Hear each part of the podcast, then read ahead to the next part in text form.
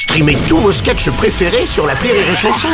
Des milliers de sketchs en streaming, sans limite, gratuitement, gratuitement sur les nombreuses radios digitales Rire et Chanson.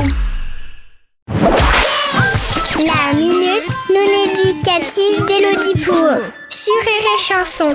Chère Elodie, hier j'ai été punie à l'école parce que j'en avais tellement marre que la maîtresse m'interroge pas alors que je levais le doigt depuis super longtemps j'ai fini par monter debout sur ma table pour qu'elle me voie. Elle a dit que c'était pas bien de faire son intéressante. Pourquoi les maîtresses, elles interrogent jamais ceux qui lèvent le doigt et toujours ceux qui se cachent dans leur cartable? S'ils avaient eu la réponse, ils auraient levé la main, non? Chère France, si certains jouent du piano debout pour se faire entendre, tu sembles toi aussi avoir besoin qu'on te prenne en considération. Et c'est pas facile dans une classe de 32 élèves. La maîtresse interroge ceux qui ne savent pas pour les forcer à réfléchir à la question et à essayer de trouver la réponse.